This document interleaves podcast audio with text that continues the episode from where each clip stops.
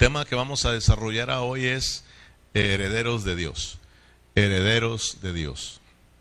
¿Cuál es el tema? Somos los herederos de Dios. Entonces, ¿cuál es la meta de esta, de esta tarde, de nuestro estudio en esta tarde? ¿Cuál es la meta? Que nosotros alcancemos a mirar, exacto, ¿verdad? Que alcancemos a, mirar eh, que nosotros eh, somos herederos, pero acuérdense que tenemos que mirar que para ser los herederos de Dios es muy importante que nosotros obtengamos el crecimiento en vida, que nosotros los tecnones lleguemos a ser los judíos de Dios. Si nosotros somos judíos de Dios, entonces nosotros somos herederos de Dios y coherederos con Cristo. Amén. Entonces, esa es la meta. Sí, que nosotros somos herederos, pero para heredar lo que Dios tiene para nosotros, heredar las riquezas de Cristo, es necesario que nosotros, como hijos de Dios, lleguemos a una madurez. Entonces, yo quiero decirles, hermanos, que esto que estamos hablando, lo que está hablando el apóstol Pablo, es algo muy serio, que no todos van a alcanzar. Todos los cristianos saben que son herederos, ¿verdad? Porque son de fe y son hijos de Abraham por la fe, porque en Abraham fueron dadas las promesas. Significa que también nosotros tenemos esas promesas.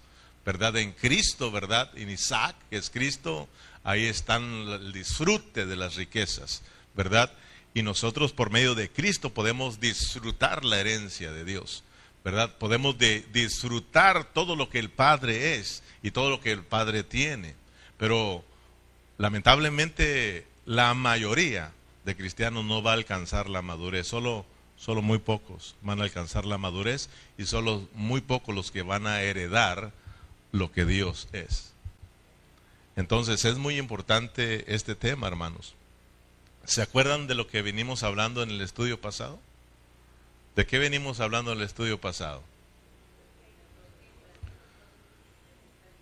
De que nosotros, como los hijos recién nacidos, como los tecnones de Dios, es necesario que nosotros avancemos en nuestra vida espiritual.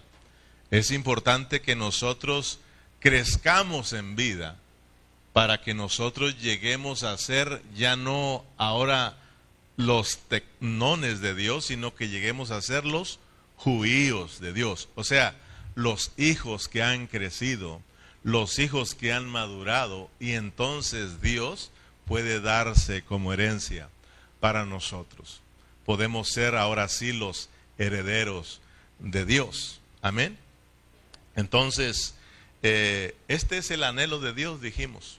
Este es el anhelo de Dios de, de ver a sus hijos crecer, de ver a sus hijos madurar, de ver a sus hijos llegar a que seamos la edificación de Dios para que Él entonces pueda ser expresado en su iglesia.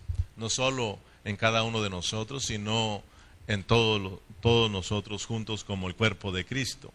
La meta en Romanos es la edificación del cuerpo de Cristo. La meta en Romanos es la iglesia, la vida de la iglesia, ¿verdad? Eh, es la iglesia gloriosa, una iglesia que está llena de la vida de Dios, que está compuesta de gente que creció, gente que fue ah, que maduró y que fue y que es gloriosa, que está llena de la de la vida de Dios. Entonces, nosotros tenemos que también tener ese anhelo. Ese es el anhelo de Dios de vernos crecer. Ese era el anhelo de Pablo, ver crecer a todos los hermanos, aquí en este caso a los romanos, de verlos crecer, de verlos madurar y de, de ver esa edificación. Y también es el anhelo de nosotros los pastores de mirar crecer a los cristianos. Créame que para nosotros los pastores nos da mucha preocupación y mucha tristeza mirar a hermanos que tengan muchos años con nosotros y no crezcan. no tomen responsabilidad. Sí es, mm, eh, nos, nos preocupa eso, porque, por ejemplo, la preocupación de Pablo por las iglesias era de que eh, tuvieran en vano su trabajo. Entonces, esa es la preocupación, hermano, de que usted tenga en vano mi trabajo. Uno se desvela, uno busca al Señor eh, con tal de traerles lo mejor de Cristo a ustedes y de que ustedes tengan un conocimiento amplio y crezcan en, ese conocimiento de Dios, crezcan en amor, crezcan en gracia, que Dios se vaya formando en cada uno de nosotros y vayamos tomando responsabilidad como cristianos. Entonces, eh, ese es nuestro anhelo también, como pastores, ver a los hijos de Dios crecer en vida. Y para eso para eso siempre estamos orando y para eso siempre estamos buscando al Señor y para eso siempre estamos hablando la palabra del Señor para que nuestros hermanos puedan obtener el crecimiento en vida. Amén. Nuestro anhelo realmente no es tener una mega iglesia o tener un montón de cristianos. Sí, no estamos en contra de eso, pero lo que más anhelamos es de que los que estemos estemos creciendo en vida, que Cristo se esté formando en nosotros, porque porque Cristo ya viene pronto, hermanos. Cristo ya viene pronto. Él está a, las puertas, Él está más cerca que nunca, dice la palabra. Entonces debemos nosotros como cristianos, como hijos de Dios, también anhelar este crecimiento en vida. Y cada uno de nosotros tenemos que orar y pedirle al Señor que nos conceda el crecimiento, que nos conceda la madurez, porque el único que da el crecimiento es Dios. ¿Verdad? Acuérdense que Él es el único que, que, da el crecimiento. Uno es el que siembra, otro es el que riega, pero dice la palabra que el crecimiento lo da Dios. Por eso tenemos que venir a Dios, buscar al Señor, llenarnos de Él y decirle que anhelamos el crecimiento en vida y decirle, Señor, concédenos, concédenos el crecimiento, concédenos la madurez. Amén. Eh, y para eso, pues tenemos que, ya estudiamos que es importante la santificación, la santificación, la santificación, porque el resultado de la santificación o el fruto de la santificación va a ser la glorificación. Vamos a ser cristianos gloriosos, cristianos llenos de la vida de Dios, de la vida santa de Dios. Romanos 8, 17 son los versículos que nos tocan estudiar el día de hoy. Solo vamos a estudiar cinco versículos el día de hoy, del 17 al 21.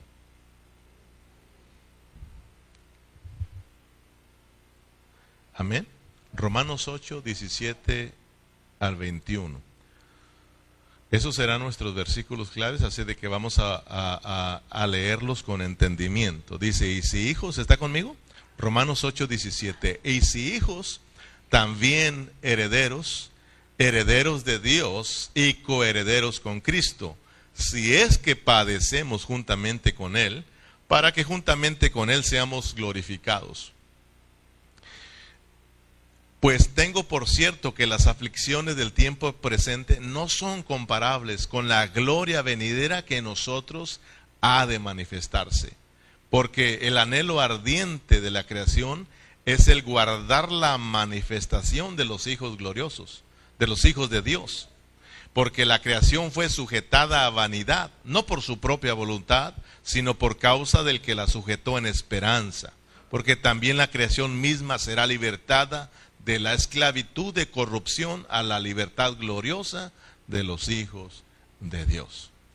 Hasta ahí eh, vamos a tratar de, de estudiar estos cinco versículos y para entenderlos mejor, para que no se nos haga difícil, yo he resumido estos cinco versículos en solo tres puntos importantes que sobresalen aquí. Número uno, la importancia del crecimiento en vida.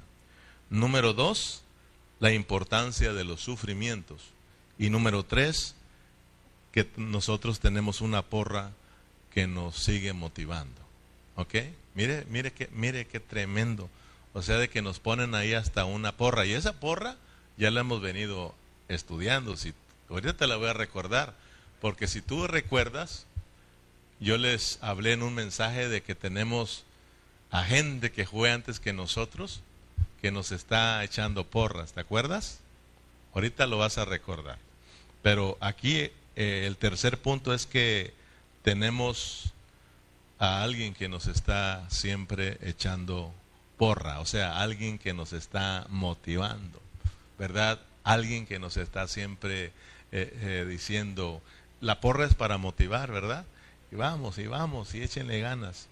Entonces, vamos por partes. Primeramente, la importancia del crecimiento en, vida.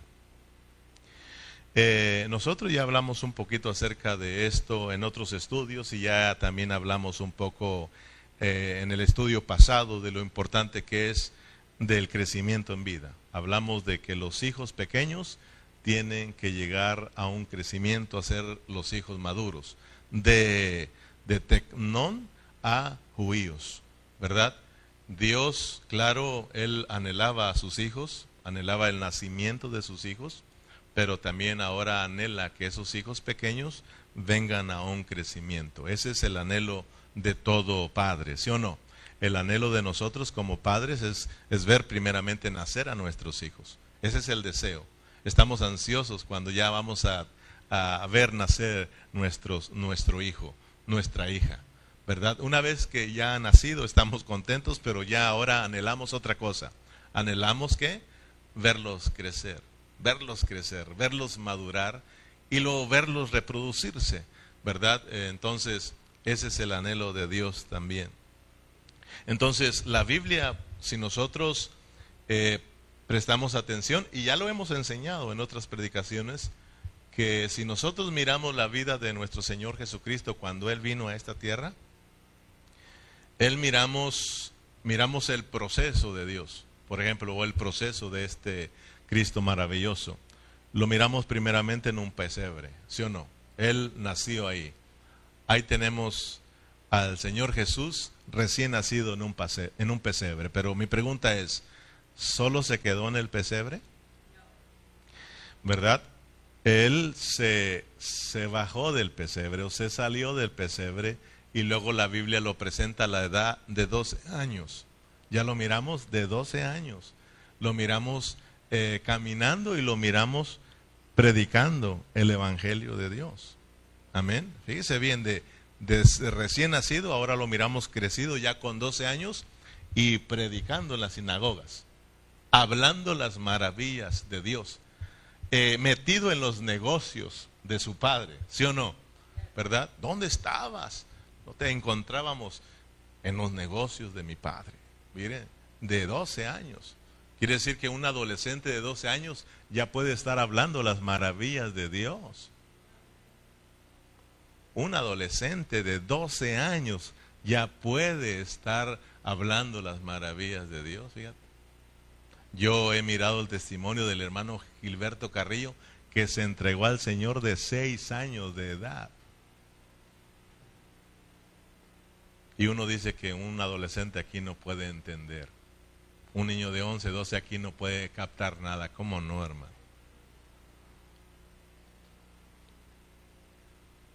Y no solamente se quedó en 12 años, ¿verdad que no? Después la Biblia nos lo presenta a un hombre ya muy crecido y maduro y lo podemos mirar ya de 30 años, ¿verdad? Y ya lo podemos, podemos mirar a un Cristo yendo a la cruz, podemos mirar después a un Cristo resucitado, a un Cristo ahora ya viniendo como el Espíritu Santo, dador de vida.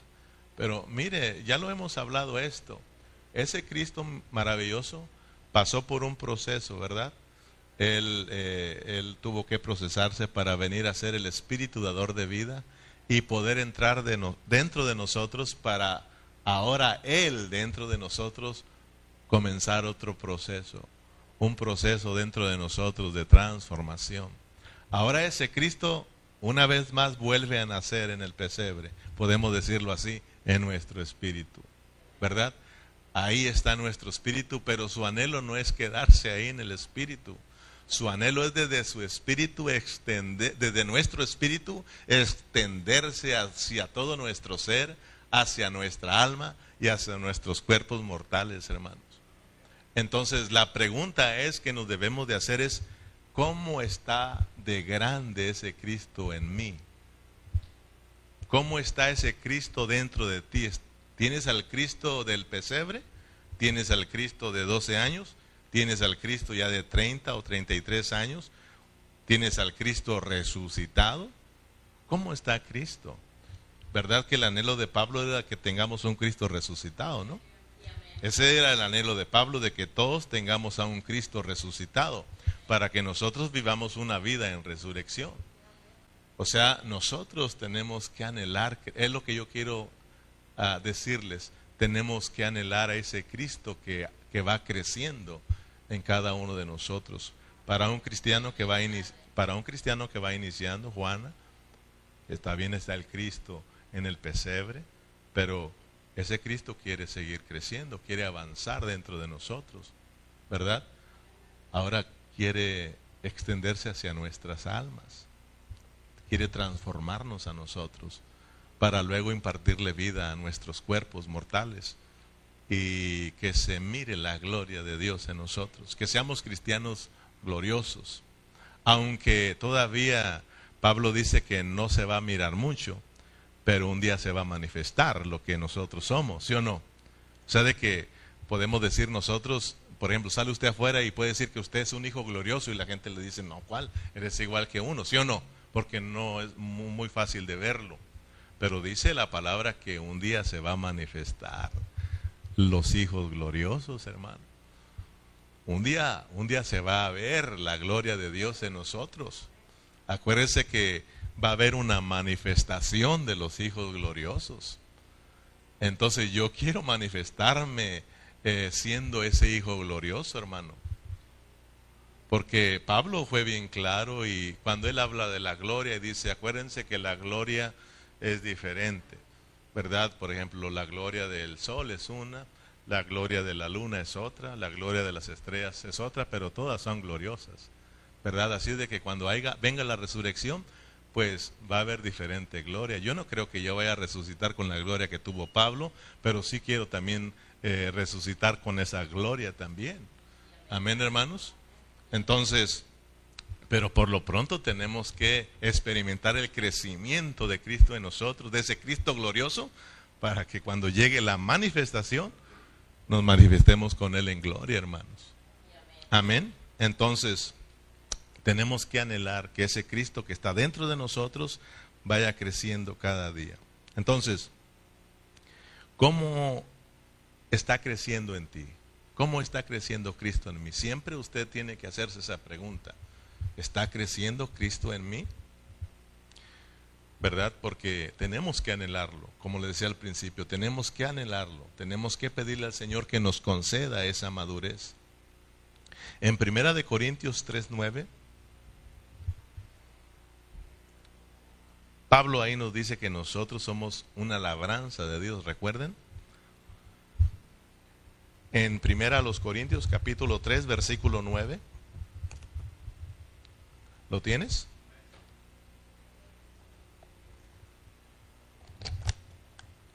Dice, porque nosotros somos colaboradores de Dios y vosotros sois labranza de Dios, edificio de Dios.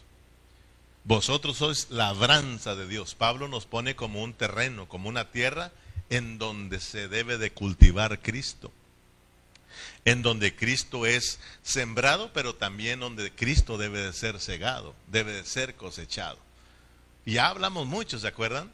Cuando hablamos del reino, de la semilla del reino, ya hablamos de que esa, esa semilla tiene que ser sembrada y luego tiene que ser tiene que crecer y producir mucho fruto y ser cosechada. Entonces Pablo eh, dice, vosotros sois labranza de Dios y edificio de Dios. O sea, de que cuando nosotros estamos cultivando a Cristo, cuando Cristo está creciendo, el Cristo que se sembró en ti está creciendo, entonces dice que eso te va a llevar a una transformación y te vas a convertir en una piedra para el edificio de Dios. Entonces es importante el crecimiento porque eso te va a traer una transformación. Amén. Acuérdense que estamos hablando de la glorificación Y eso se llevó a cabo por medio de la santificación. ¿Verdad? Estuvimos mirando justicia, santidad y gloria. El fruto de la justicia y la santidad y el fruto de la santidad es la gloria. Porque cuando nosotros nos estamos santificando, el resultado del santificarnos es que va a haber una transformación. Y esa transformación te lleva a ser conforme a Cristo. Conformación. Te va conformando a Cristo y después viene la glorificación. Amén. O sea, de que Cristo está creciendo dentro de nosotros. Tenemos que estar cultivando a Cristo, dejar que Cristo crezca y eso va a producir en ti una, un cambio de vida. Va va a transformar nuestras vidas. Entonces, lo que yo quiero que miren es lo importante que es el crecimiento en vida. Lo importante es de que tú y yo estemos creciendo en Cristo. Como te dije, no todos van a, bueno, en este tiempo no todos van a llegar a la estatura, porque en sí todos van a dar la medida. Todos vamos a llegar a obtener el crecimiento, pero a muchos los van a tener que hacer crecer a la fuerza. O sea, ahorita estamos bajo la gracia de Dios y tenemos que dejar que sea Cristo en nosotros. Pero si no, entonces Dios eh, te va a tener que pasar por la gran tribulación o te va a tener que mandar al castigo, a la disciplina, para que ahí tú obtengas el crecimiento. O sea, de que en sí todos vamos a crecer. Pero como decíamos allá, hay un dicho en México que dice, o creces a la buena o creces a la mala. O sea, ese es un dicho mexicano, ¿verdad? ¿Cómo quieres tú? Vas a crecer como quiera. Entonces mejor por las buenas, ¿no? Dejemos que Cristo vaya creciendo en nosotros. Gálatas capítulo 4, versículo 1, vayamos allá. Gálatas capítulo 4, versículo 1 en adelante. Dice, pero también digo, entre tanto que el heredero es niño, en nada difiere del esclavo. ¿Por qué es importante el crecimiento? Es lo que estamos hablando. ¿Verdad? Del primer punto, dijimos que lo estamos resumiendo en tres puntos. Primero, la importancia del crecimiento en vida. Pero también digo, entre tanto que el heredero es niño, si usted lee en su casa el capítulo 3, se va a dar cuenta que Pablo está hablando acerca de los niños recién nacidos, ¿verdad? Y luego ahora en el capítulo 4 entra entrando. Pero si se quedan siendo niños, entonces dice, en nada difiere del esclavo, aunque es señor de todo. O sea, de que Dios nos da promesas. Somos de fe, somos hijos de Abraham, tenemos promesas. ¿Verdad? Dios tiene herencia para sus hijos. Mire, Dios tiene herencia para nosotros. Y, y, usted ya va aprendiendo lo que son esas herencias, porque ya les hablé de que en el estudio pasado Dios nos, nosotros éramos la herencia de Dios. ¿Verdad? Nosotros somos la herencia de Dios, pero Él es nuestra herencia. Dios nos tuvo a nosotros y ahora quiere que lo, tenga, lo obtengamos a Él. Nos pusieron en Cristo para que ahora nosotros ganemos a Cristo. Amén, nos ganaron a nosotros, ahora hay que ganar a Cristo. Entonces, eh, dice el apóstol Pablo, que es el mismo escritor de Romanos, que mientras que el heredero es niño, aunque ya tiene la herencia, pero si es niño, dice que nada difiere de un esclavo. Un esclavo no tenía derecho a herencia. A ningún esclavo se le heredaba, porque la preferencia la tenían los hijos. Amén. Entonces dice Pablo, si ustedes, porque está hablando bajo el contexto de que los, eh, estamos en Gálatas, los Gálatas estaban siendo apartados de Cristo. Ya vamos a llegar a estudiar Gálatas porque vamos a estudiar todas las cartas de Pablo. Entonces, por eso empezamos con Romanos y ahí vamos a ir avanzando. ¿Verdad? Al menos ya estudiamos Colosenses, ¿verdad? ¿Se acuerdan? Entonces, de una vez vamos a darle a todas estas cartas para entender realmente, pues vamos a entender toda la Biblia, hermanos. ¿verdad? Y los Gálatas estaban siendo distraídos de Cristo y estaban regresando a dónde? Estaban regresando a la ley. Entonces Pablo les quiere dejar en claro la diferencia que hay entre ser de la ley y ser hijos de Dios. La diferencia entre ser esclavos y es ser hijos de Dios. Hay mucha diferencia, hermano. Somos los hijos de Dios, nosotros no somos esclavos. Nosotros somos los hijos de Dios. Claro que bajo este contexto de los hijos de Dios, porque en otros vamos a hablar que somos esclavos de Cristo, ¿verdad? Pero ahorita estamos hablando de los hijos gloriosos de Dios. De los hijos gloriosos de Dios. Nosotros, hermanos, somos los hijos de Dios y tenemos herencia. Pero es necesario que nosotros crezcamos. Amén. Pablo les dice, ustedes están siendo distraídos de Cristo, están siendo distraídos de la vida, están siendo distraídos de la gracia, están siendo distraídos de, la ley del Espíritu de vida por volver otra vez a, los, a la ley, ¿verdad? Por volver a hacerse esclavos de la ley.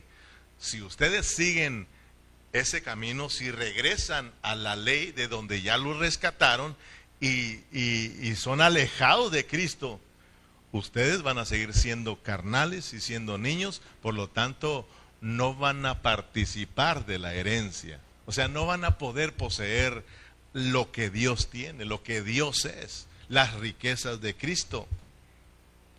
Lo mismo a nosotros, hermanos. Todos nosotros sabemos que Romanos, Pablo también, él está hablando casi lo mismo, es el mismo hablar.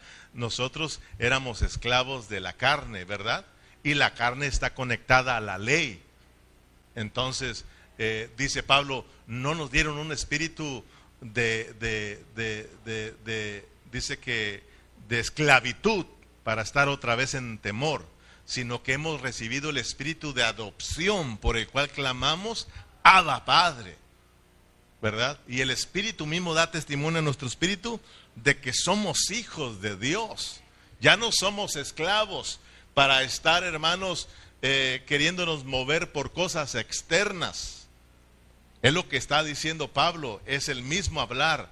Ustedes tienen la vida, la vida, la vida. Y Pablo nos dice en Romanos que nosotros tenemos que ser guiados por esta vida. Es la ley de vida, es la ley del espíritu de vida.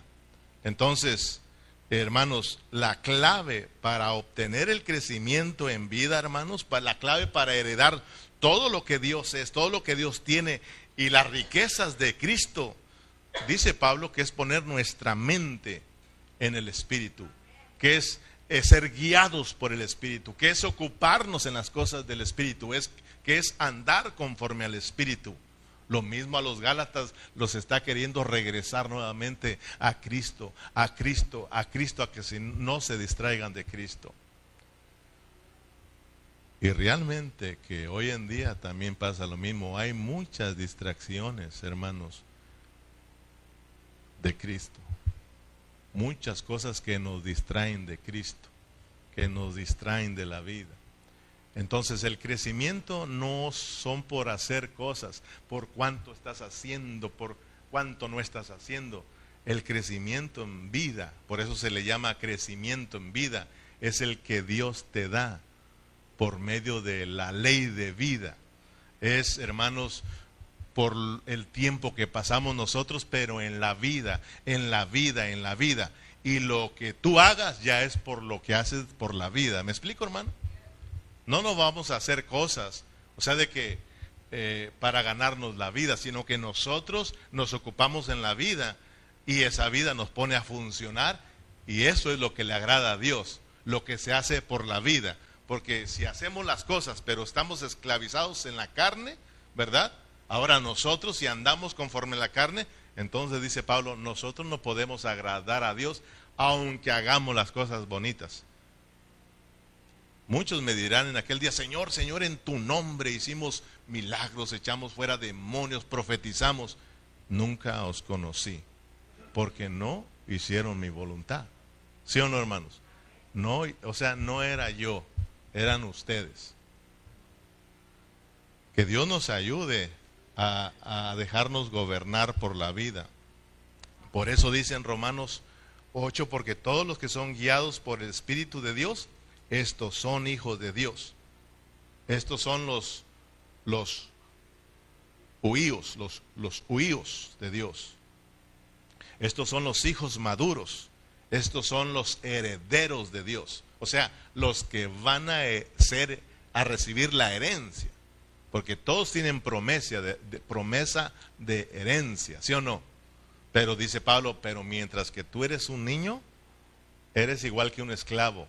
Tú no tienes derecho a la herencia. Solo la herencia será para los que crezcan, los que maduren. A ellos van a recibir todo lo que el Padre tiene. Amén. Entonces veamos pues lo importante que es el crecimiento en vida. Yo quiero heredar a Dios. Yo quiero heredar a Dios. Yo quiero disfrutar las riquezas de Cristo, pero yo tengo que anhelar entonces el crecimiento en vida.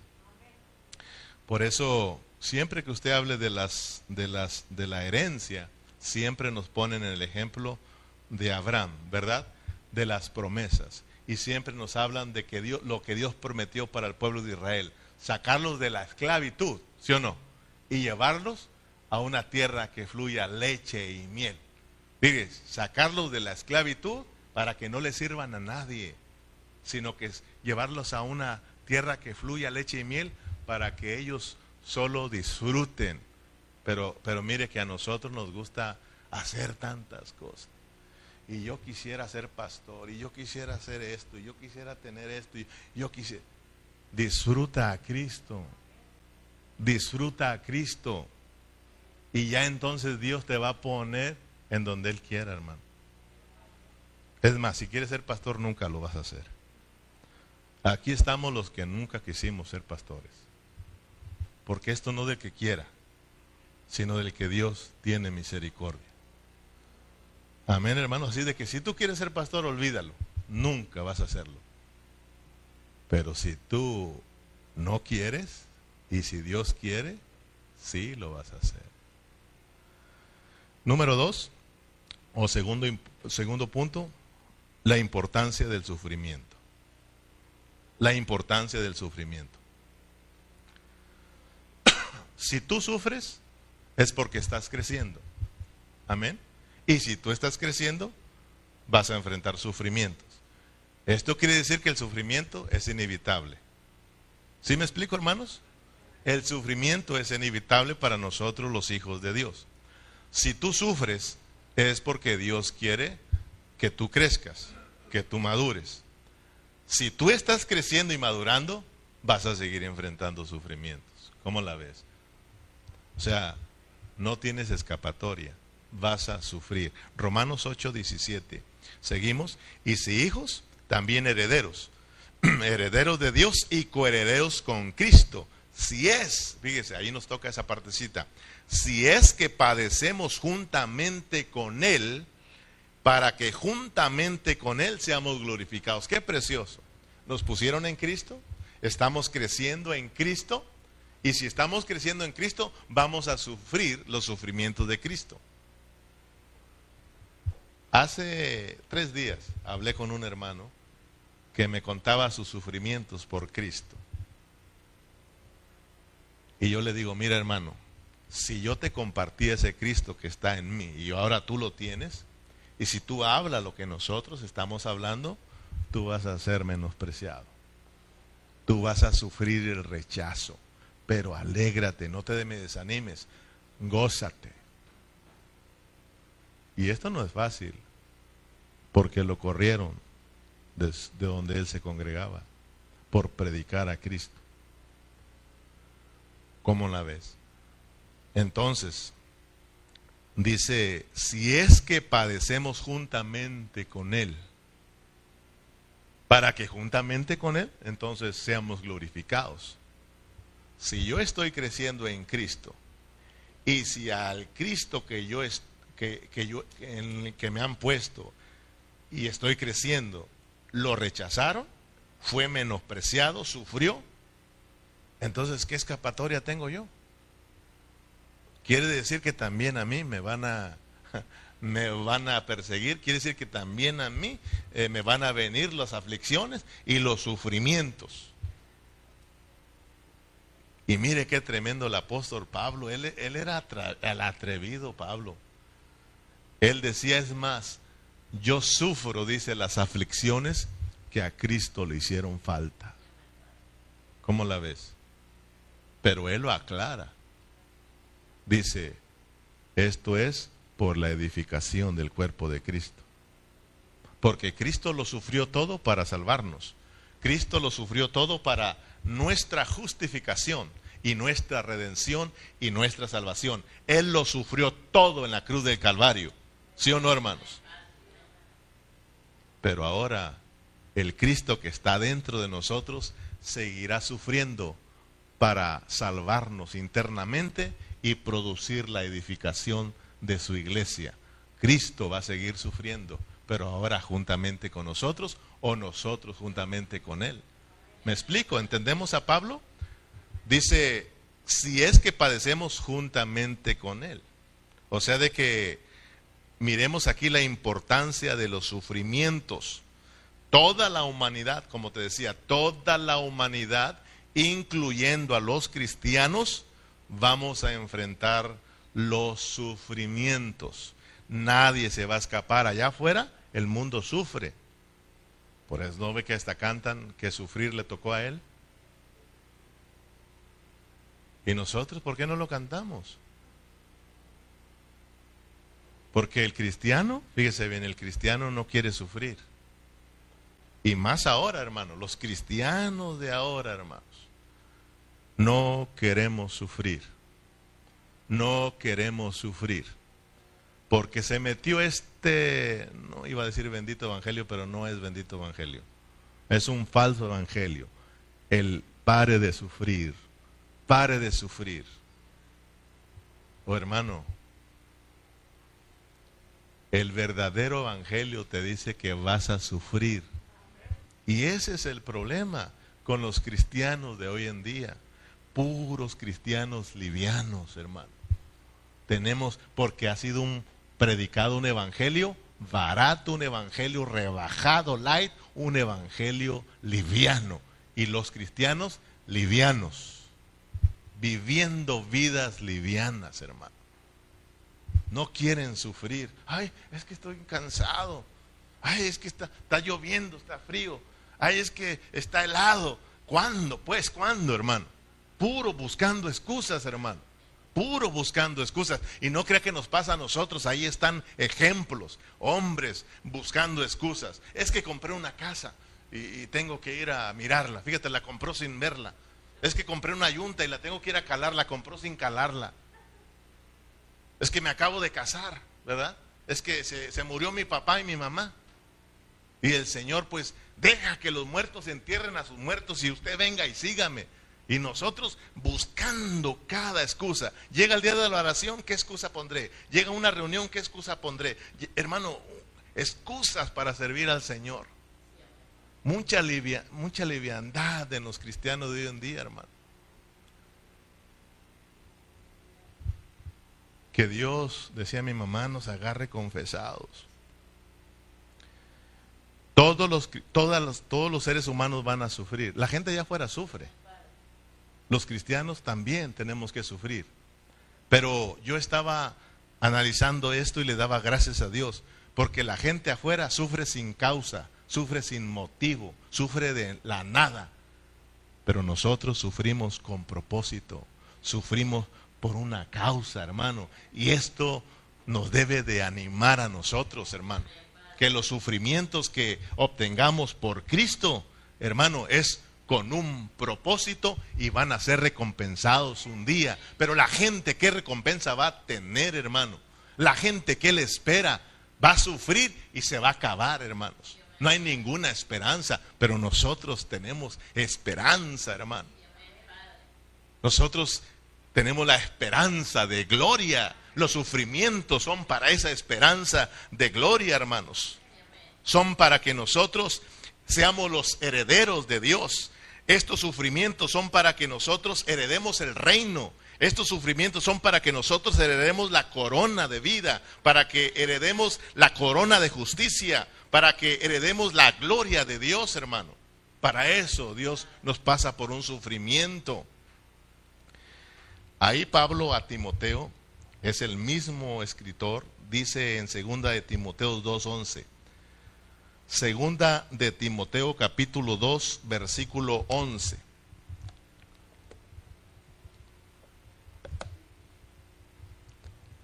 Palabra fiel es esta, mire bien, palabra fiel es esta. Si somos muertos con Él, también viviremos con Él. Porque si no te mueres, no hay resurrección. Si sufrimos, fíjese bien, si sufrimos, ¿qué dice? También reinaremos con Él. Si le negamos, Él también nos va a negar. Así de sencillo. Y dice Pablo, empieza hablando estas palabras diciendo, esta es palabra fiel. Esta es palabra de Dios. Este es el evangelio puro, hermanos. El evangelio verdadero. Que si nosotros como cristianos sufrimos con Cristo, hermanos, nosotros vamos a reinar con Cristo. Si no reinas con Cristo, no, si, no sufres por Cristo, no reinas con un propósito. ¿Verdad? Eh, eh, es mejor eh, morir, sí, con honra. Hay otra palabra de, de los que se... con honores. Es mejor morir con honores. En todos modos voy a morir.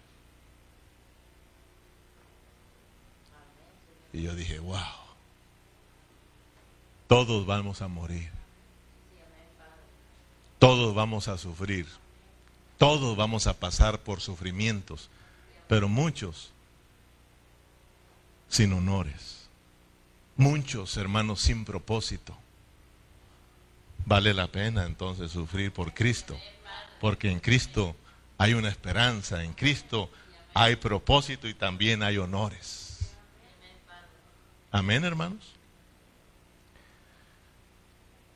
En Primera de Pedro, capítulo 2. Ahora vamos a Pedro, estábamos en Timoteo, vamos a Primera de Pedro, capítulo 2, versículo 20. Porque él dice lo mismo, el apóstol Pedro. Mire, eh, se me venía este versículo de lo que el soldado decía.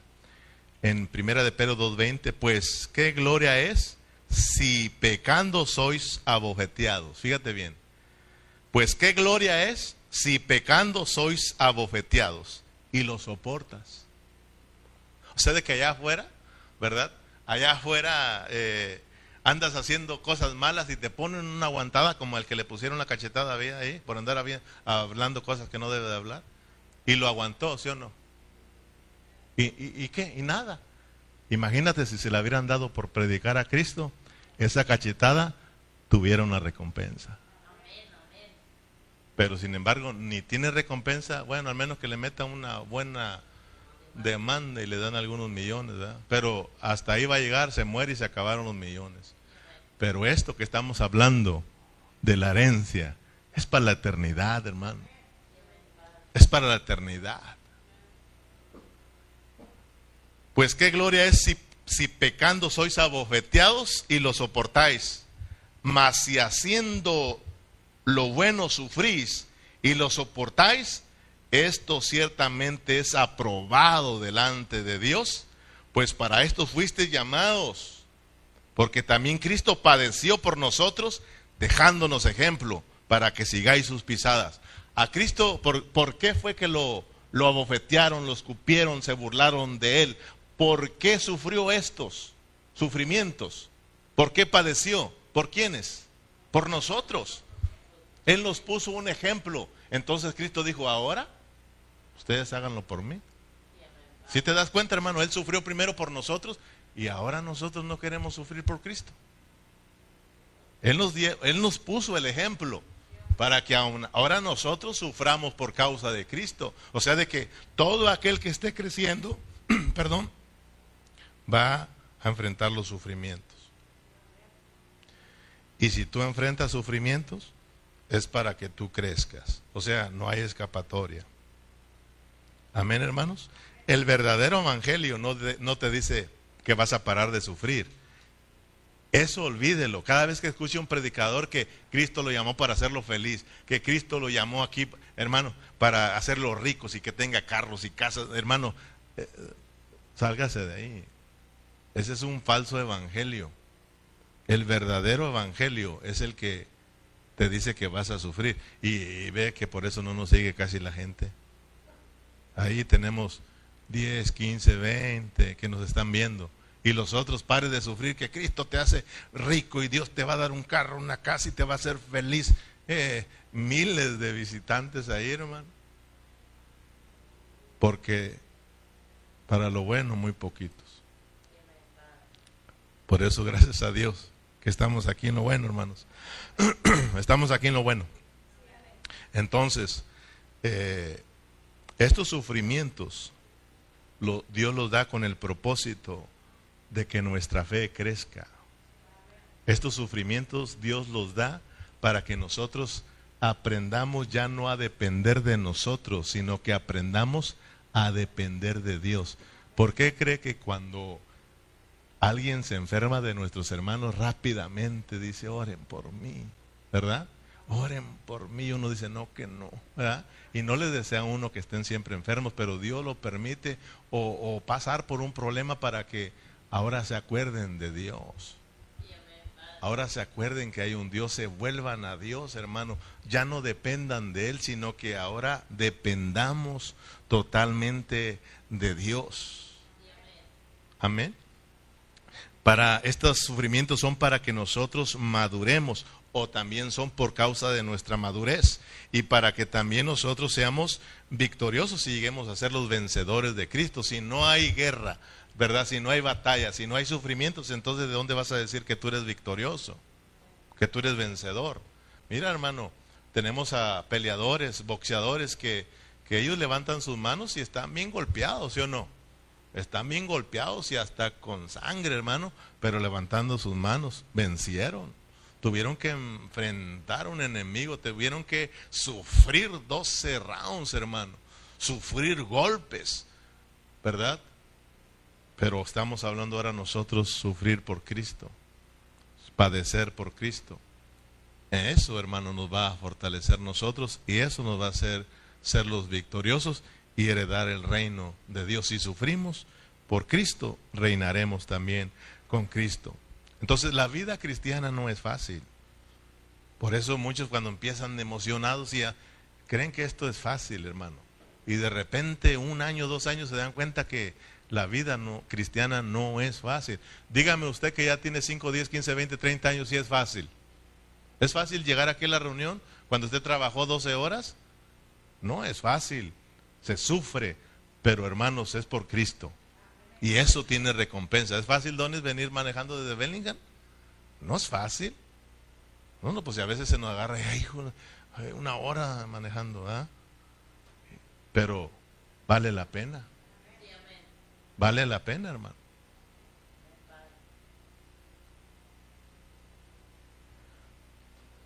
Romanos 8, 18, pues tengo por cierto que las aflicciones del tiempo presente, dice Pablo, no son comparables con la gloria venidera que en nosotros ha de manifestarse. Este era el ánimo que tenían ellos. Esto era lo que los motivaba, que las aflicciones que ellos estaban eh, pasando en ese tiempo no eran comparadas con la gloria que había de venir, con la gloria venidera que se iba a manifestar un tiempo, hermano.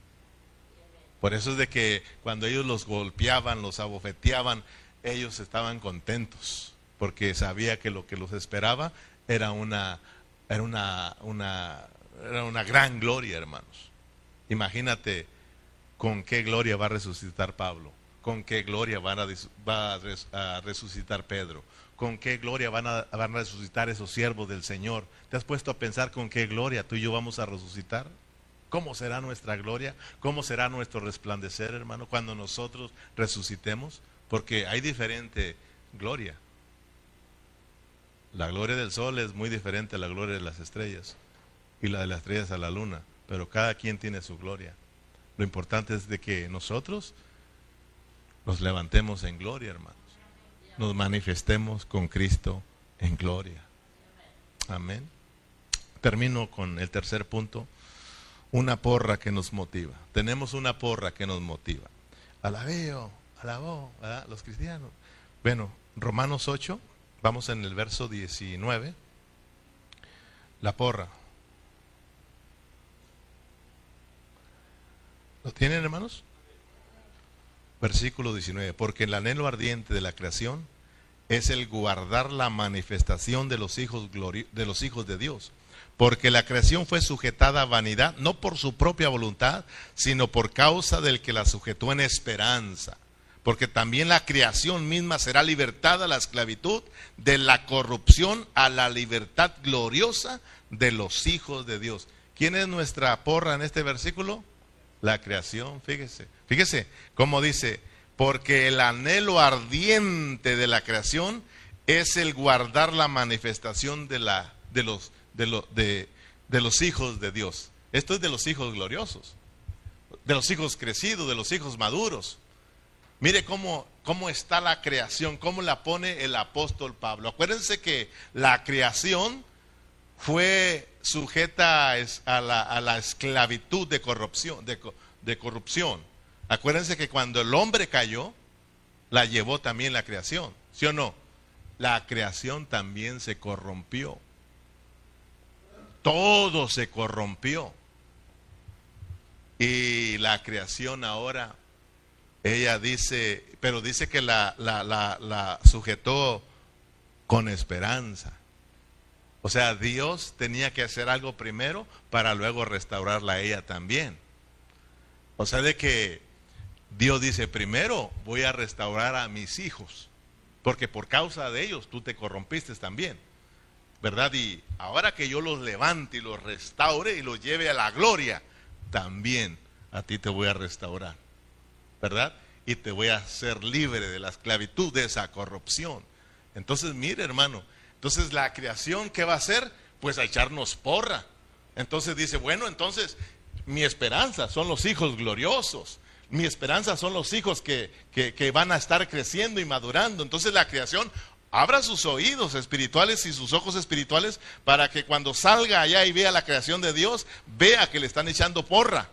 Entonces dice que aquí que el anhelo ardiente de la creación, o sea que esto es como una carrera. Cuando hay una carrera y hay mucha gente, la gente se para de puntitas para decir, ah, ahí van, ahí van, y, echarle porra, ¿sí o no? Se levanta la gente, se levanta la porra, el público, y viendo los corredores y echándole, y va a ganar, y va a ganar, y ya, ya está la meta, ya está la meta, y échale, y échale. No pares, no pares, sigue, sigue. Entonces, la creación así está viendo a los hijos maduros, viendo a los hijos crecer y diciendo, vamos, vamos, cristianos, no te quedes, Loren, vamos, vamos, vamos, ¿verdad? Y ya aventaste el bote de basura, no, no lo avientes, estás viendo cómo estamos, ¿verdad? Con tanta basura, no pongan el bote, arréglate, ¿verdad? Eh, vamos, somos hijos de Dios, vamos al la meta está cerquita, la meta está cerca, vamos, cristianos, no se den por vencidos.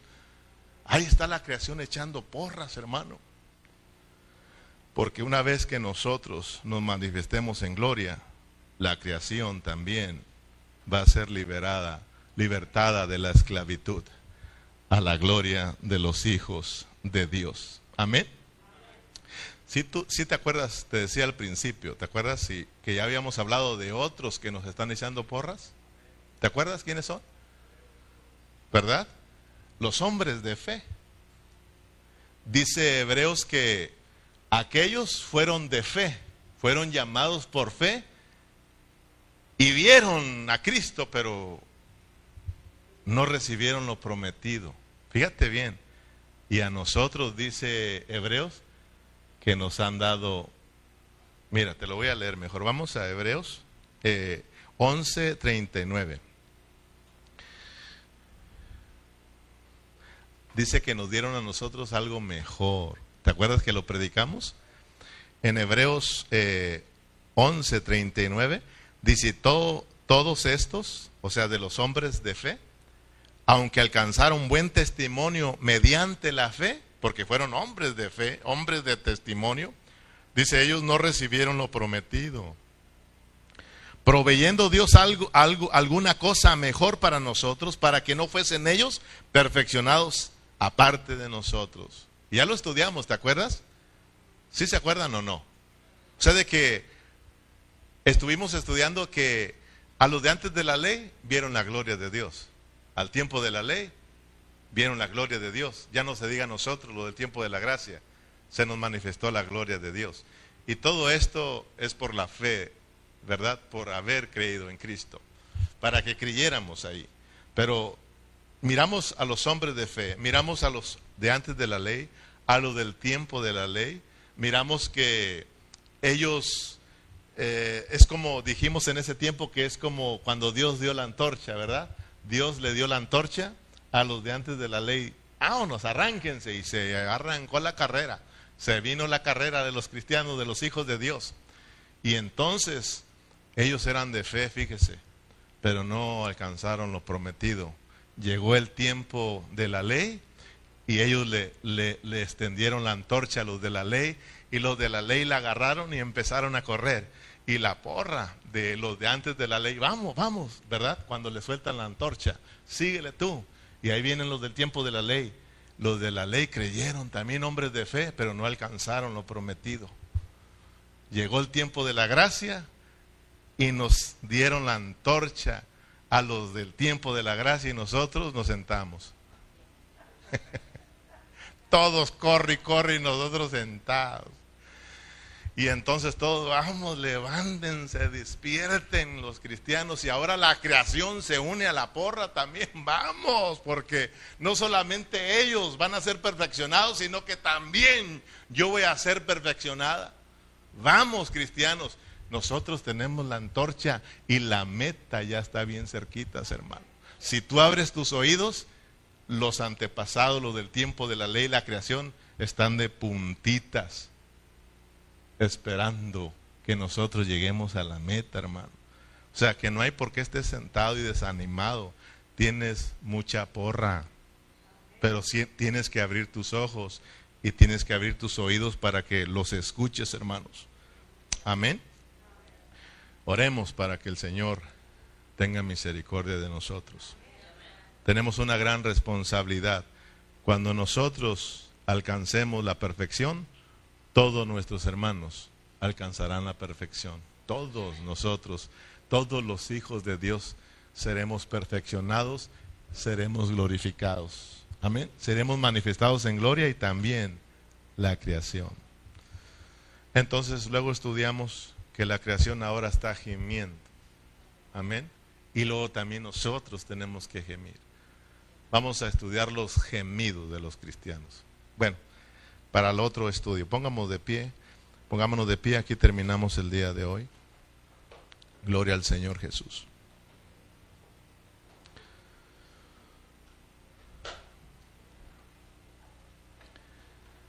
De verdad que cuando escucha uno esto, ¿verdad que sí le dice uno al Señor, perdóname?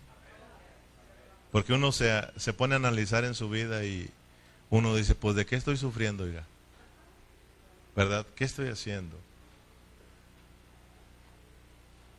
pero Cristo en nosotros, la esperanza de gloria. Padre Celestial, muchas gracias por tu palabra. Gracias por mis hermanos. Gracias porque, Señor, nos has hablado una vez más y eh, en esta noche nos has hablado, Señor, tres cosas que son muy, muy importantes para nosotros. Primero, la importancia del crecimiento. Número dos, la importancia de los sufrimientos. Y número tres, que tenemos una porra muy grande, Señor, que nos motiva a seguir hacia adelante. Señor, Padre, oramos para que nos concedas el crecimiento, nos conceda la madurez, porque solamente tú la das.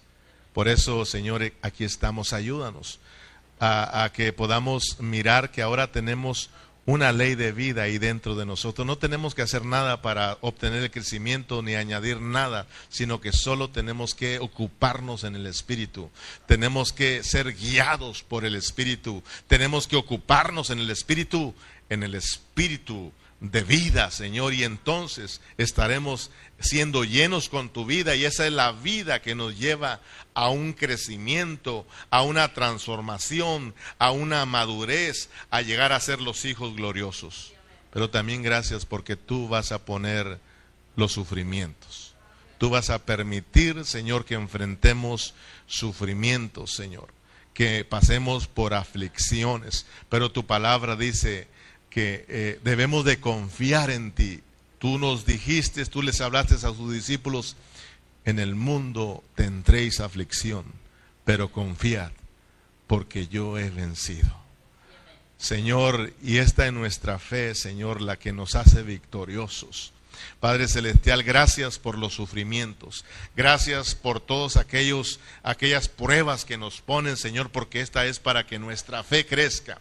Nuestra fe, Señor, sea fortalecida, crezca, Señor, y llegue a ser brillante, Señor. Gracias por los sufrimientos, porque eso es, Señor, para que nosotros seamos fortalecidos y lleguemos a ser victoriosos, Señor, y reinemos en vida, Padre Celestial. Gracias también, Señor, porque siempre nos estás motivando, Señor.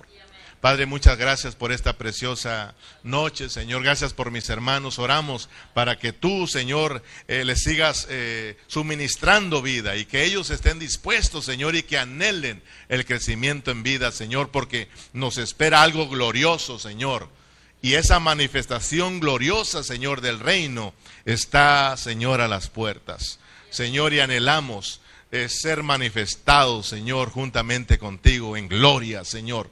Por eso ayúdanos, Señor, y concédenos el crecimiento.